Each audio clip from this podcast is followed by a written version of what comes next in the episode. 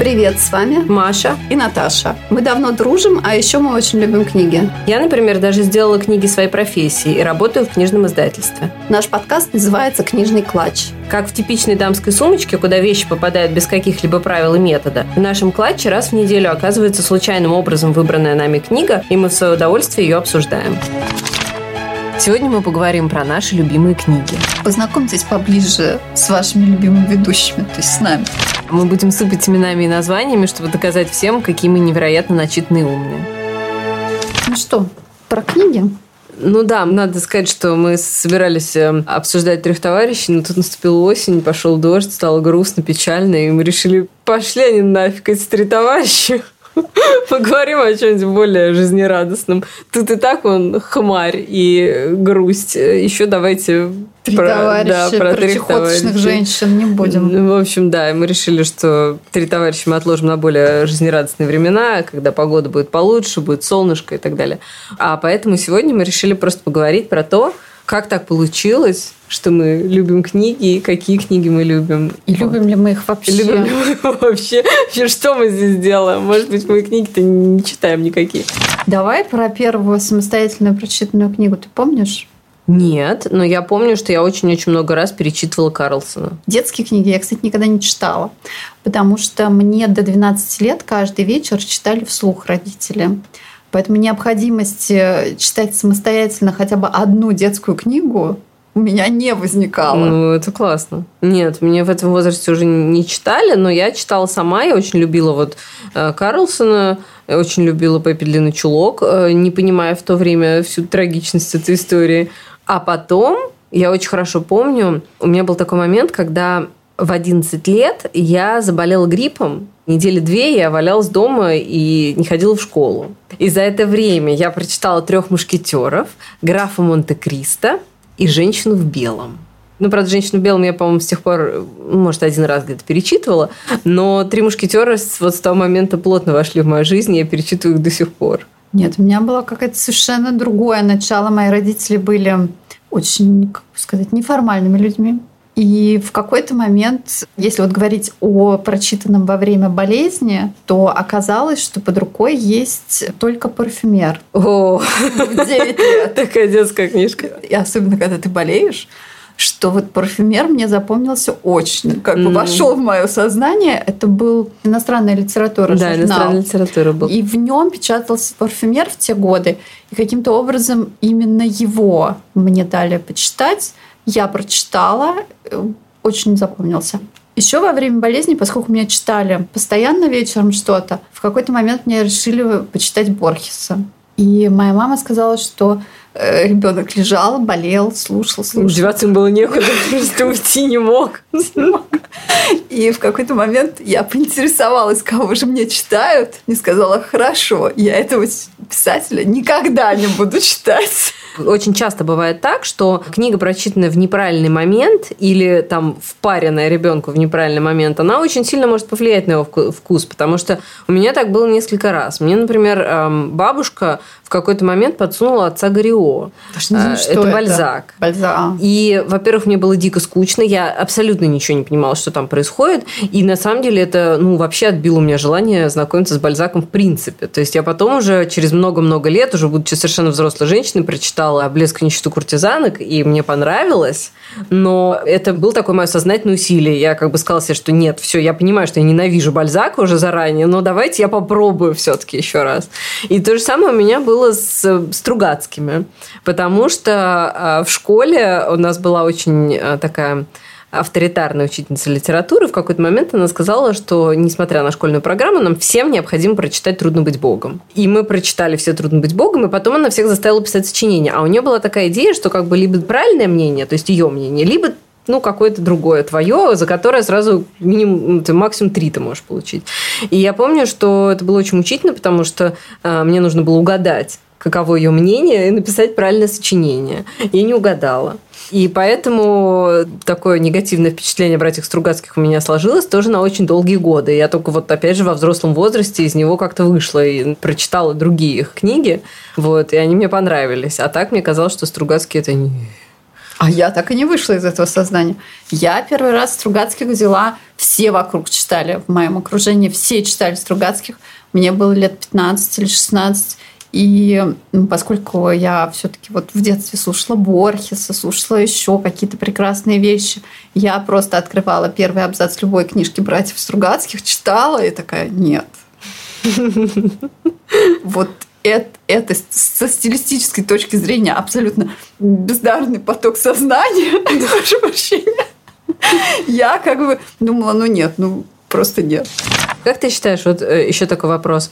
А, у меня недавно тут в Фейсбуке случилась некая баталия по поводу того, что я осмелилась сказать, что какая-то книжка женская. И мне тут же насовали в панамку, сказали, что я ненавижу женщин, короче, что я вообще считаю, что они все идиотки, и что нету на самом деле мужских и женских книг, а, что книги, они как бы для всех одинаковые и все такое. Ну, в моем опыте я, например, как бы продолжаю настаивать на том, что есть книги, которые больше нравятся мужчинам, есть книги, которые больше больше нравится женщинам. Потому что я, например, росла с братом, с которым у меня очень маленькая разница в возрасте, и она вообще достаточно быстро практически нивелировалась, но у него совершенно другой читательский опыт, чем у меня. Ему были интересны абсолютно другие книги, чем мне, и мы, как бы, живя в одном доме, у одних родителей и так далее, мы читали... С одной библиотекой? Да, с одной библиотекой, мы из этой библиотеки читали совершенно разные книги. Я думаю, что в каком-то идеальном мире женских и мужских книг быть не должно, но э, любой маркетолог скажет, что, конечно, есть женские книги, ну, женский роман. Ну да, есть прям такое совсем, когда вот, э, вот эти вот слезливые романчики, которые в тонкой обложке издаются обычно, но это мы не берем, это все-таки не совсем. Вот если брать классику, даже там есть книги, которые больше читают женщины, а есть, которые больше читают мужчины. Ну окей, но ведь то, что мы воспринимаем как классику, оно не всегда было классикой. Например, эм, Набоков в своих лекциях там, по русской литературе, по-моему, он отзывался не очень лестно о Достоевском. И Зато считал, очень хорошо бульвар... о Джейн Остин. О Джейн Остин. Но он, э, о Достоевском он писал, что что за бульварные э, романчики. То есть э, вот это деление на бульварный роман и что-то такое, что мы читаем в выходной день, и это как бы несерьезная литература, вот здесь проблема. То ну, есть, что, что серьезное? Я, например, Джейн Остин вот сто процентов как суперсерьезную литературу ну, не Нет, сразу но стала там, воспринимать. Вот ты знаешь, я согласна с тобой. Я, ну, это как бы эволюционировало, да? То есть я в детстве, ну, в юности, когда читала, это тоже был чисто вот, ну, сюжет, да? Интересно же там, за кого кто замуж выйдет. А когда уже во взрослом состоянии перечитывать книги, я понимаю, какая в них, ну, глубокая именно моральная вот ценность. Э, потому что они вообще про жизнь. Естественно, там главные героини женщины, потому что, блин, ну, Джейн Остин была женщина, она писала, кстати, это Набоков тоже заметил, она писала только о том, что она знает сама. У нее нету никаких полета фантазии, которые уводят ее куда-то, когда ты читаешь, думаешь, откуда? Как это часто, кстати, бывает у писателей мужчин, у Диккенса, например, того же самого. Ты читаешь про его женщин, героинь, и думаешь, блин, откуда он взял этот бред? А тут нет, она писала только то, в чем она была уверена. Это очень, это очень правильный подход, между прочим, я считаю. Кстати, Джейн Остин, ну, если как бы проводить аналогии, мне кажется, что аналог Джейн Остин в русской литературе – это Александр Сергеевич Пушкин. Писал только то, о чем знает? Нет. Писал с такой же легкостью, с таким же юмором, с такой же, ну, кажущейся легкостью, да, э, и с такой же, с таким же четким моральным ориентиром очень четко, что хорошо, что плохо в книгах. Да, оно... капитанская точка, да, да, очень да. четко, да. И э, с детства я была любителем детективов. Да, вот тут у нас с тобой очень серьезное расхождение, потому что я ненавижу детективы. Я помню просто чуть ли не запах вот издания Агаты Кристи, которое было, я думаю, издано где-то в 89 году. Такие черно-желтые книжки в мягкой обложке – их там было, наверное, штук 6-7, может быть, больше. Ну, она написала-то их сама знаешь Очень сколько. много, да. Конечно, я обожаю все, что вот связано с Агатой Кристи. Еще разные другие детективы. Последний детектив, автор детективов, кого я читала, несколько романов, они все прекрасные. Это Луиза Пенни. Я не знаю. Ну, Она из вообще, Канады. У меня нет это, никакого это референса. Гениальная, гениальная вещь, да. Но вот все детективы, они как бы делятся на две группы. Детективы Агаты Кристи — это когда, в принципе, автор презентует все улики и все факты, и читатель, э, в принципе, в курсе всего. и может каким-то образом сам разгадать э, загадку. А второй вид детективов это, например, Юнёспе, который... Угу. Там, на самом деле, когда ты читаешь, у тебя нету всех фактов, которые объяснения всплывают потом, ты их не можешь ниоткуда взять из первых страниц. То есть их там нет, на мой взгляд. И вот это деление есть. Поэтому ЮНЕСПИ это скорее триллер такого ну, формата, да, да, да, да. а не детектив. И вот такие классические детективы, как у Агаты Кристи, когда автор с читателем на равных, и все герои на равных, то есть у тебя есть та же самая информация, это, видать, очень тяжело написать. У меня такое ощущение, что их мало просто. Я тут ничего не могу сказать, потому что, ну, я читала, естественно, Агату Кристи. Потом есть же какой-то прекрасный английский писатель, который я сейчас забыл фамилию, который тоже написал миллион детективов, примерно как Агата Кристи, они все про лошадей. Нет, я их, видать, не читала. Там, там все про конный спорт. Ну, видать, он Забыла. был в курсе, о чем писал. Да, да, да, он был в курсе, о чем писал. Э, мне мама рассказывала. У меня мама тоже очень любит детективы. Она мне там рассказывала. У него какая-то, как-то он профессионально был связан с лошадьми, поэтому у него все детективы про лошадей. Есть вот, да, Юнис Бё, которого сейчас очень почему-то все любят. Ну, опять же, почему-то для меня, потому что я не читала ну, ни одной книги Юнис Бё, я не знаю. А, но я очень люблю смотреть детективы. Когда вот их экранизируют хорошо, это я окей, это я готова посмотреть. Но вот единственное, единственные детективы, на самом деле, которые я люблю и который я читала много раз, перечитывала и так далее, это Конан Дойл. Тут, да, да, да тут да, я да. ничего не могу сказать. Я очень люблю Шерлока Холмса и ну, в общем, да. Но там все-таки больше герои, и все-таки не совсем вот прям детектив ради детектива. Это детектив в некоем сеттинге, который сам по себе достаточно привлекателен. Тебя привлекают такие два героя, как Шерлок Холмс, доктор Ватсон? Ну, не, меня просто привлекает английская культура. Да, мне нравятся вот эти два английских джентльмена, которые там сидят, покуривают трубочки, обсуждают всякие штуки. Ну, это прикольно. Юмор меня тоже привлекает. Я очень люблю юмор. У Конан Дойла он есть как раз-таки у современных эм, детективщиков он достаточно часто отсутствует. Тяжелое дело писать такую легкую прозу. Не так просто. Тут я просто, правда, не буду даже судить, потому что я просто не люблю детективы, и все, поэтому мне все будет не так. Вот. вот. Поэтому, ну, да, нет, не мое. Так, а что о детской литературе? Ты что-нибудь перечитываешь подростковое?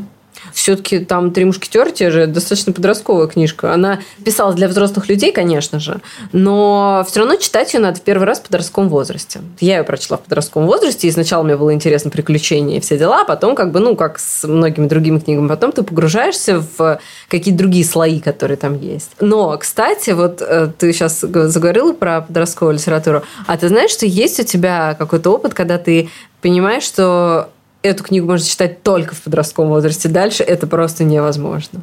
Наверное, нет. Вот так сходу нет. Это связано с тем, что э, мне в детстве давали книги совершенно разные, и там 15-летний капитан, что-то такое, я сама никогда не читала, а мне их читали вслух, и я их реально очень смутно помню. То есть Карлсон закончился точно до школы. Уже в школе я уже никакого Карлсона я уже не перечитывала, первая крупная прочитанная мной самостоятельно книга была «Властелин колец». «Властелин колец» я читала на первом курсе института. Я думала, что я умру от тоски, если честно. То есть нет, там все понятно про Толкина, классик, там ла-ла-ла, но просто, если честно, мне в третьей части я уже, мне было так скучно. Про эти деревья, блин, ходящие. Я думала, блин, когда вы уже уйдете куда-нибудь с своими деревьями подальше?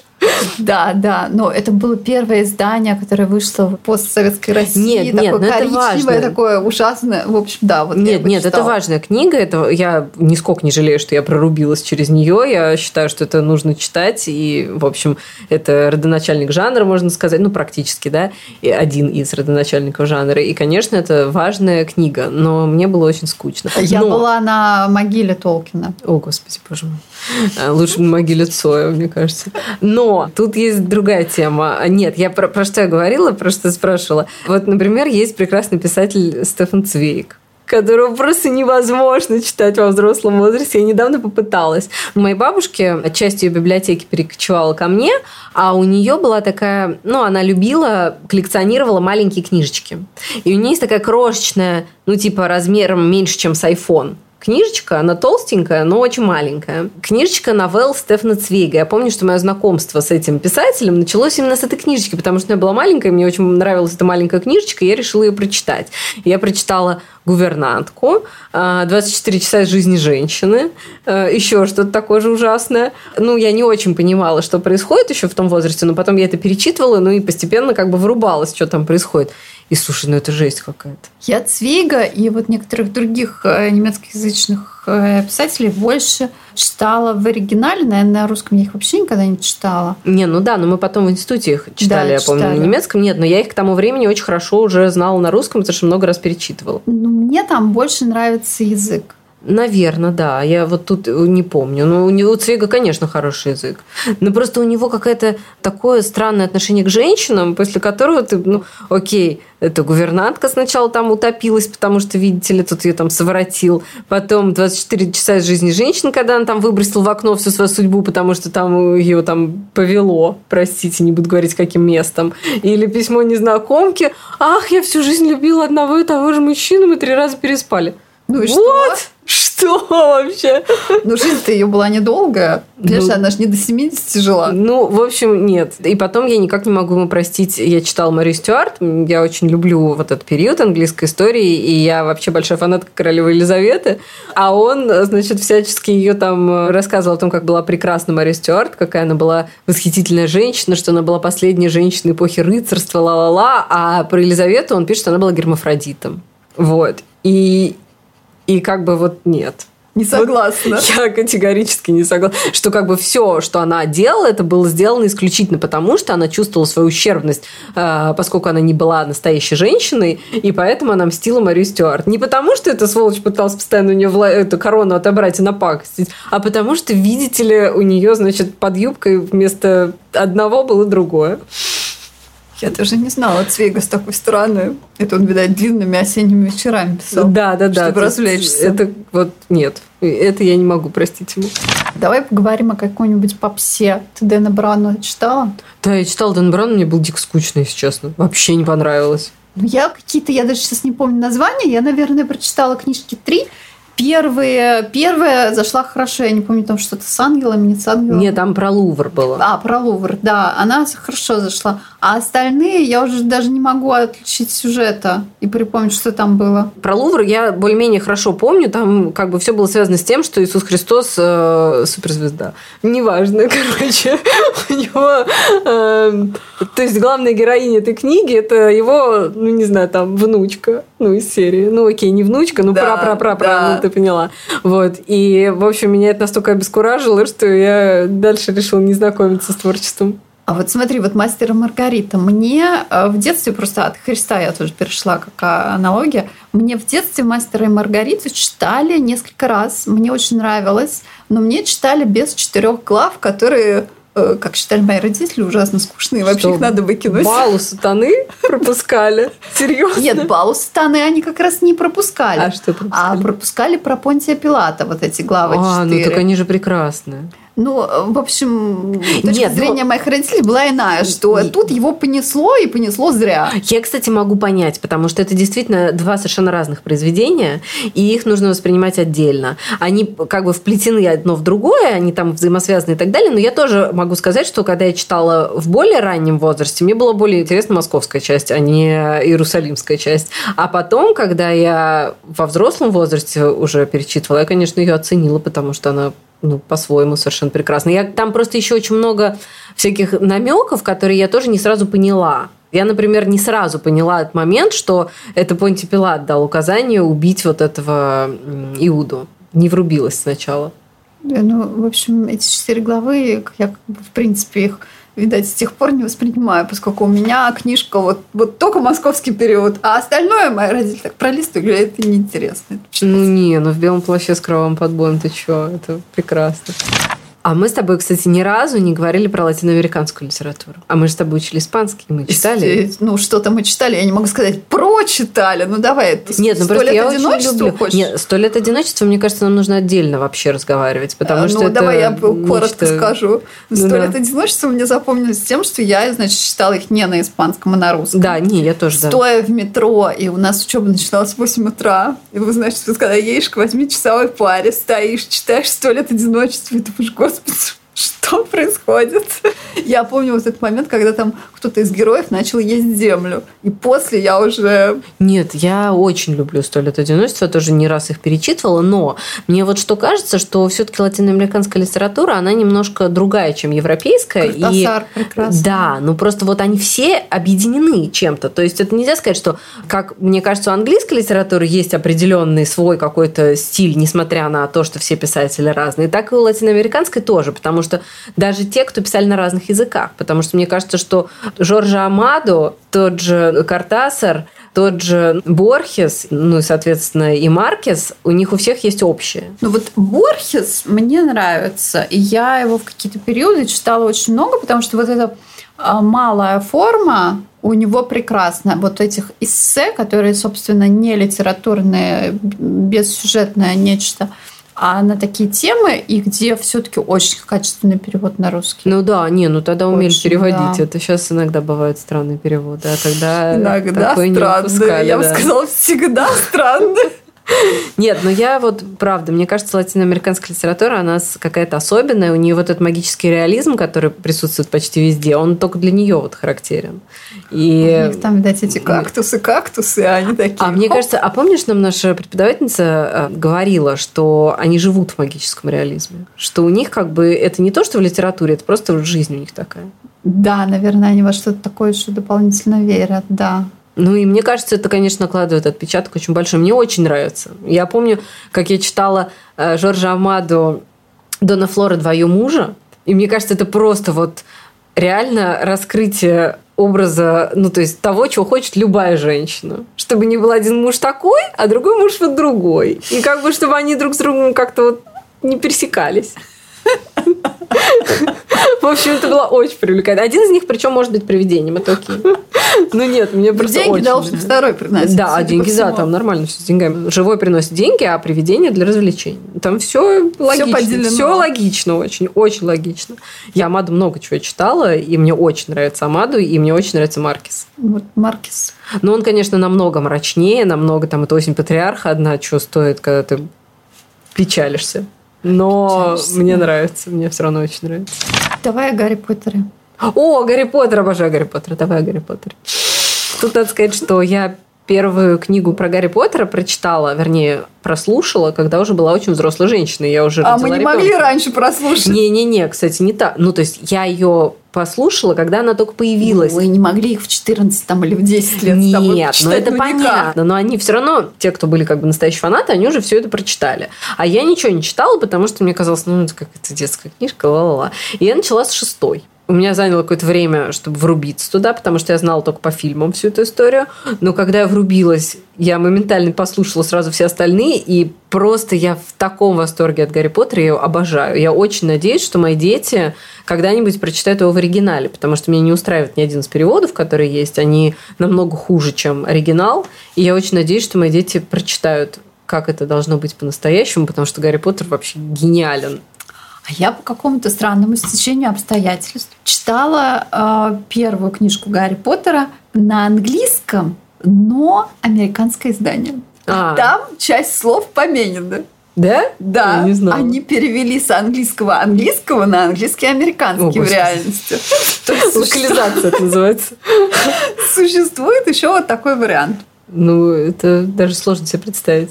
Мои познания в английском не настолько глубокие, чтобы понять, что же они там поменяли.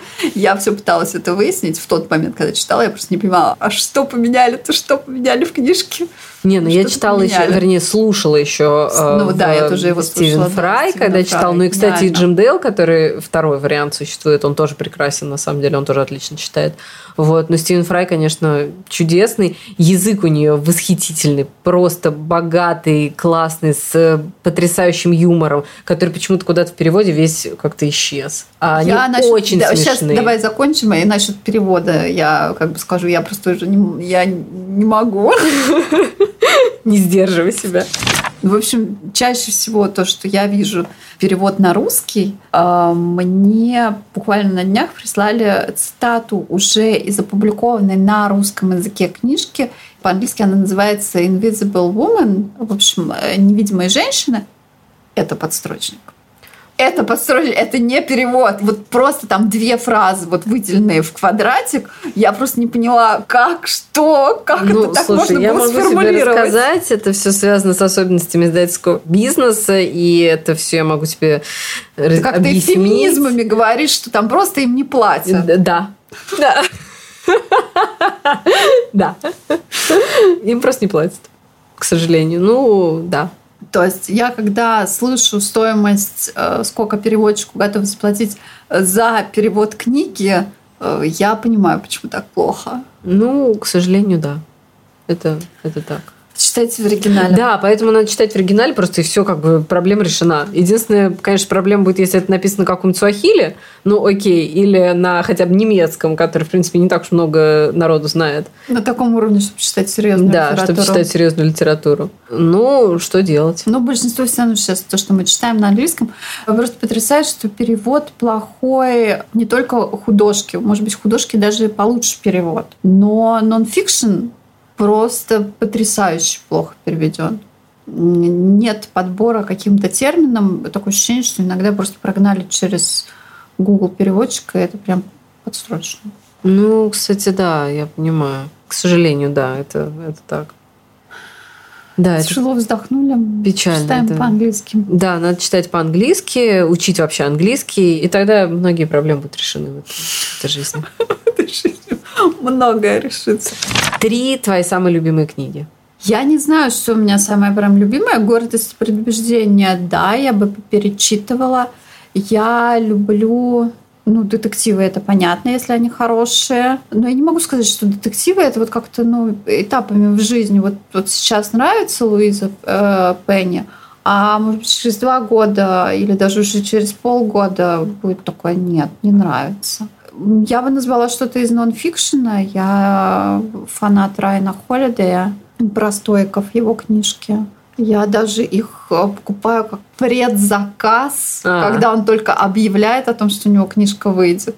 Это, я считаю, что ну, не каждый автор в моем рейтинге финансовых расходов доходит до этой точки. Вот, а у тебя что? Ну, у меня тоже, наверное, Джейн Остин, даже не, поскольку я люблю все ее романы, я не могу выделить, которые... Ну, наверное, я больше всего люблю Довода рассудка, на самом деле. Э, даже больше, чем «Гордость и предубеждение», больше, чем «Эмму». Э, да. Потом, наверное, я назвала бы «Пиковую даму». Я очень люблю «Пиковую даму». Э, чем? Ой, мне Злобностью? Кажется, она вообще не злобная, она очень смешная. Ну как, Смешная. Она мрачная, но она смешная. Там есть, ну, как бы Пушкину всегда присущ такой э, мягкий юмор, он всегда есть. А, из российских авторов я сейчас назову, давай. Вот. И, наверное, ну, трех мушкетеров я, наверное, назову. Мне очень нравится «Весна Фиалти» Набокова. Это небольшой рассказ, и он мне нравится не с точки зрения сюжета, но насколько классно там вот звучание языка, насколько классно язык, вот фонетическое звучание отражает и там цвет, там фиолетовый постоянно как бы вот присутствует, и какой-то вот, вот это марево, какой-то туман, и такое ощущение, что все это передается и звучанием языка. Короче, это ну, гениально. Нет, так у него же, да, у него же была вот эта фишка, я знаю, это очень немногие писатели так умеют. Ну да, вот он умел создать цвет как-то э, словами. Это, и это очень классно. Вот именно вот, вот это из цикла «Круг», по-моему, у него рассказов, и вот там это прям гениально. То есть я перечитывала его бесконечное количество раз, вот именно ради вот этого ощущения, что вот как же классно э, получилось передать стилистически, вот языковыми средствами э, вот это настроение. А еще я, конечно, очень люблю все-таки, ну, мастер и Маргариту, да, но, наверное, все-таки даже я больше люблю собачье сердце. Потому Я что... только с фильмом ассоциируется. Я, наверное, читала, но фильм все перекрывает. Нет, я, ну, фильм гениальный, фильм прекрасный, но мне очень нравится «Собачье сердце», потому что, ну, во-первых, э, там, опять же, очень смешно в некоторых местах, а во-вторых, мне кажется, он очень глубокий с точки зрения вот человеческой природы. То есть Булгаков прям погружается в э, то, как, э, на что способен человек, на что он может пойти как-то, ну, вот это прям очень жизненно. Да. Чем старше становишься, тем больше понимаешь, на что же готовы пойти. Нет, ну вот, например, профессор Преображенский, он же ведь, э, да, он такой весь из себя доктор и все такое, но он при этом достаточно безжалостный человек. То есть он не считает, что человеческая жизнь ценнее там всего на свете. Вот у него такого нету. Я считаю, что «Собачье сердце», конечно, прекрасно. Мы назвали список литературы, с которым необходимо ознакомиться в ближайшую неделю. Ну, полторы. Полторы, да. Из этого списка будет выбрана следующая книга для обсуждения нами. Мы не рассказали о писателях, которые нас бесят, но... Кстати, да. Ну, про это, да. Мы можем просто, когда будем обсуждать их, мы как бы будем предварять их э, ремаркой о том, что они нас бесят. Цитату, которую можно сказать в конце. Давай говори, что запись Да, еще идет запись.